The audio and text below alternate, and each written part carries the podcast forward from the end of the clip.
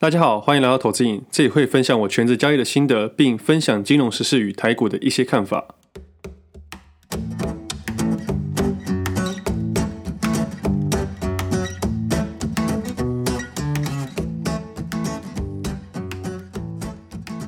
今天时间是二月一号星期一，这是我第六十六集节目，我是魏德。上礼拜五晚上啊，富邦金宣布延展收购日盛金的日期，从原本的二月一号延长到五十天的三月二十三号。延长的原因是当初公开收购的时候，把公平会的不禁止结合成为其中一个成立的条件，但一直到一月二十九号都还没有收到公平会的决议，所以富邦金把这个原因拿来申报延长公开收购的时间。那这次富邦金跟日盛金的结合，富邦金主张自己已经在二零二零年十二月二十一号提供资料给公平会进行审核，但尚未收到公平会的决议，因此申请了延长收购。主管机关要在三十个工作日内审核完毕，最多可以延长到六十个工作日。也就是说，公平会最晚会在收购结束前公布本次的结合是禁止还是不禁止结合案，或是有什么样的附加条件。但重点，这次的收购案会会达到五十 percent 的门槛？而以自己主观的看法一样不变。这次的收购案最后的关键还是会在两位日盛金大股东身上。只要这两位大股东没有瞧好，收购案的可能性就不大了。这案子跟前几集聊到的那种不太一样，因为日盛金超过五十 percent 的股权在少数特定人手上。反正现在市场价格为十二点一元，如果以他们说的十三元去收购的话，其实获利空间已经很小了。除非富邦金要调高这个收购价，但我还是觉得没有太大意义，因为股权分布在两位特定人手上，他们不点头，你开多少价格都没有用。反正投资人要谨慎看待这件事情。接着来聊一下大家都在炒晶片这件事情，因为远距离的商机需求增加，因此晶片市场去年从笔电、手机、电脑相关的晶片的供给，后来因为五 G 的兴起。晶片代工厂都处于产线满载的状态。那彭博上周发布了一篇《全球危险的依赖台湾半导体》，内容主要是讨论台湾重要性的图片已经到了不容忽视，甚至到了依赖的程度。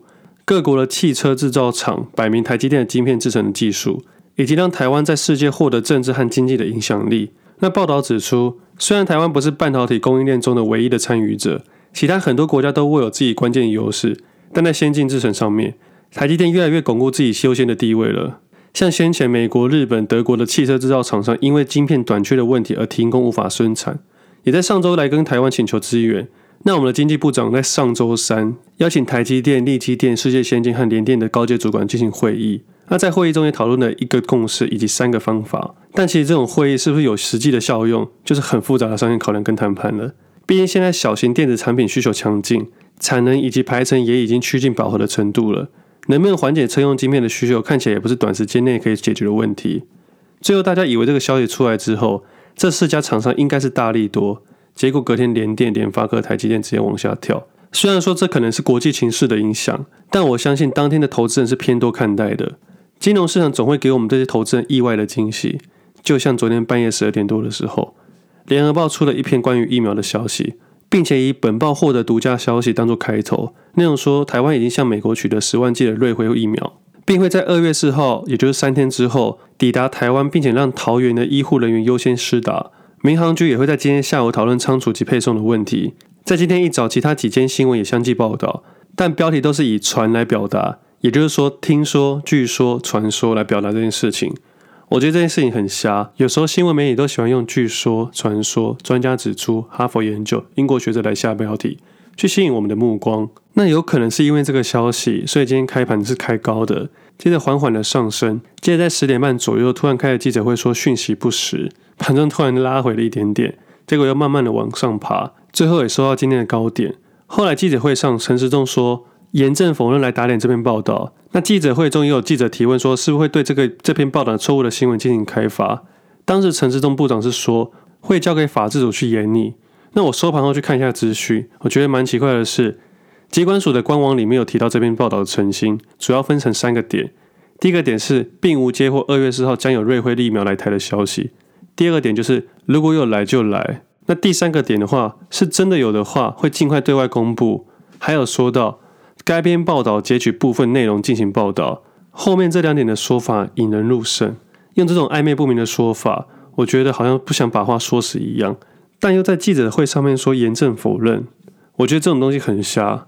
为什么记者在半夜敢发这篇报道？再来就是相关人员怎么会乱透露消息？我相信这个认真去查证哦，应该都查得出来。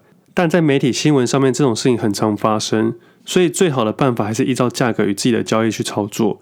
自己对于这种突如其来的讯息，不会去影响自己盘中的判断与设计。我自己也在盘后才看到这个讯息。投资人要尽量避免这种小情绪的波动。那今天大涨了三百多点，那大家可能有预期会有疫苗。那假设明天开高走低呢？也或者明天收最高，但后天收最低呢？我相信新闻媒体又会有新的理由去解释这个市场的波动了。以前自己在营业处，每天都被迫要听财经新闻，我听了很多个日子了。你会发现这些分析上去讲，每个人都有他的目的。都是希望自己能曝光，并且导入到他们的投顾公司的会员，那会有很多的投资人去信任他们，并且去跟单，我觉得是非常不妥了。有时候我们要想想对方的立场和自己的立场有没有相同。就像假设你在卖水果，总会有人问你说这个水果甜不甜？那卖的人一定说这个很甜，但其实他自己没吃过。那买的人自己心中其实有个答案，他如果说甜，我也会买；他如果说不甜，我也会买。反正总归一句啊，很多时候都是问好玩的。接下来来聊一下台股的行情，就像我前面所说的，基本上盘面是这样的真实状况，也是客观的看法。但对于自己的操作，我没有太多的想法，因为目前自己是持有空单的期指。但以现在来看，自己的成本位置在优势上面。那今天三百点的回涨呢，我是不太会影响自己的游戏设计。但就像我上礼拜发文说的，我已经不会再加码空单了，部位和价格都好了。反向思考一下。就像当初自己投入 PA 三雄以及鸿海集团的概念，每一次投入的设计，我都有心中想要投入的金额跟停损点，达到我愿意投入的金额，我都只有一个动作，就是出场。对于股票来叫做卖出，对于放空叫做回补。放空的概念比较难。上一集因为台股行情的部分，我没有特别去修饰说法，我仅仅只是直白的把我的操作说出来而已。很多听众私讯我说他听不懂。那之后在这边我也不会特别去讲放空的事情，但我这边指的是实际的细微做法，因为过度的细节，我觉得没必要让听众再承担一个颠倒世界的压力。就像我时常分享的，一般投资人做多就好，不要去做空。原因就是因为当新手投资人发现原来还可以做空的时候，并且开始学习做空，接着很容易被无形的市场去轧空。可能短短的一到两个月，你可能学会了理论的放空后，开始交易时。发现又是新的挑战了，也非常有可能市场已经回到缓涨的格局了。好，如果假设这个新手投资人很快学会如何使用做空，你也很有可能因为第一次使用放空而只敢下一点点单，下一点点不确定的单，在信心不足的情况下，我相信新手投资人也抱不到一个好的位置点，这样最后的结果就变成小打小闹了。好比这次的台积电到现在已经回跌十 percent 了，虽然我们都无法判定这次回档还是回转。但相对于前两周进场的投资人，一定会比较辛苦。那空头走势会来又快又急，难度会比一般做空还要难很多。我还记得投资你的第一个广告是星光证券的新开户的广告，那时候十月底的时候，自己也大力推崇说，还没开户的新手投资人去开户，不管你有没有下单，但至少有个证券户头，未来有机会的时候可以分批买进规划投资。因为我知道可能部分的听众都还没有开户过。但是当时的市场氛围是偏不好的，可能大家都在观望疫情。接着在十一月初的时候，台股创了新高后，专家学者说要居高思危。直到十二月份之后，很多新闻媒体跟有的没的要大家开始买股票时，可能很多新手投资人看别人赚钱，自己跑去开户，然后接着开始观望，等待进场的时机点。哦，发现怎么这股票一直涨都没有在跌的，误以为股票只会上涨。接着在一月中看行情好像很好，各种利多消息跑出来。生怕自己买不到，一个担心就买进去了。接着就是现在碰到了近期最大的下跌吧。但也因为第一次遇到，不太知道怎么处理，就会说啊，那不然当长期投资好了。这也是心理角度来说，多数人会套牢的其中一个原因。那之后很有可能发生，过了一阵子，看别人做空好像可以赚钱，开始学做空。等到学会后，开始投入第一笔空单，却发现市场已经反转了。这也是我之前分享的蛛网理论，也是股票市场常常发生的事情。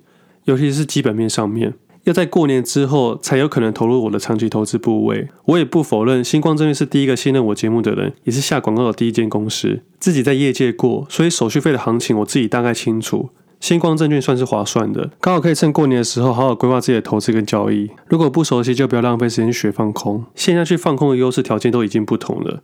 自己的部位均价在二月的空单是在一万五千八百点，三月是在一万五千五百点左右。我有贴到 FB 上面。建仓到三月是因为农历过年的关系，我需要提前去转单。那还有更多的细节的东西，我就先不在这边讨论了。什么时候回补，我不去预设。我仅仅照市场价格去调整。如果最后这笔交易赔钱了，我一定会分享给大家知道。那如果你现在部位承受的压力比较大，减码绝对比做空还好，这才是现在该做的事情。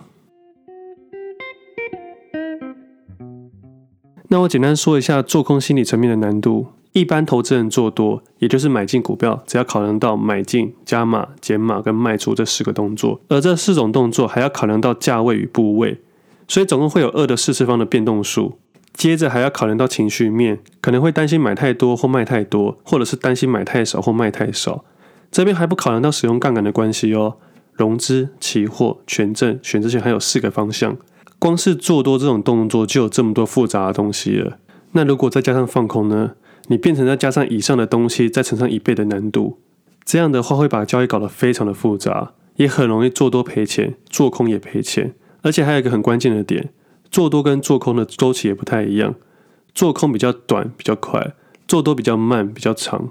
反正总归一句啊，学会做多就有够烧脑了。如果投资人能把做多做好，就可以赢很多专业经理人了。那如果投资人真的很想知道怎么放空的实际交易面，我会在过年期间把它写在 PressPlay 上面。我希望自己可以站在多方的立场跟大家一起讨论股票。就像现在的走势，如果只会做多的听众要如何观察下跌中的盘势呢？就像我前面几句最后说的一句话：不交易比交易更重要。可以不交易，并且趁机利用这段跌幅去寻找未来有机会的股票，这样比胡乱交易还要好。在自己在全职投资人之中学会一件很重要的事情：当年的自己只会做多，接着后来才慢慢学会做空。而做空也是另外一种煎熬啦，而因为要让投资与生活的平衡，所以才渐渐的选择不太做空了。那像今天上涨三百多点的行情，可能很多人会猜测是反弹还是反转。我相信没有人有标准答案。我自己在交易上很少去预测明天的走势，因为只要预测了，你就会在下单的那一瞬间犹豫了。所以最后自己决定不预测任何的行情。